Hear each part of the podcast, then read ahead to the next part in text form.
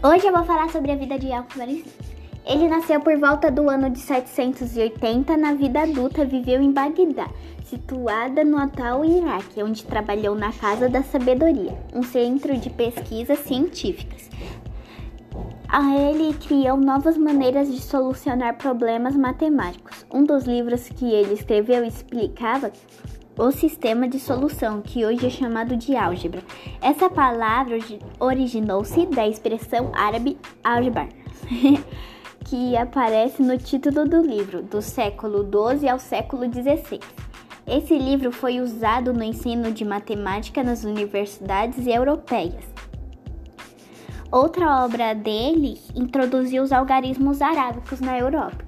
Esses 10 dígitos 0, 1, 2, 3, 4, 5, 6, 7, 8 e 9 são até hoje usados pela maioria das pessoas.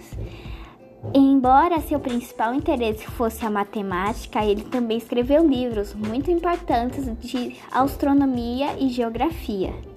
Ele morreu por volta do ano de 850. Ele foi quem fundamentou a matemática ocidental. Sua obra descreve métodos para resolver equações lineares e quadráticas. Muito legal. Como ensinam na escola até hoje. O italiano Fibonacci levou os, os ensinamentos de Khwarizmi para a Europa, que propagando o uso de numerais arábicos e dos algarismos de 0 a 9 para representá-los.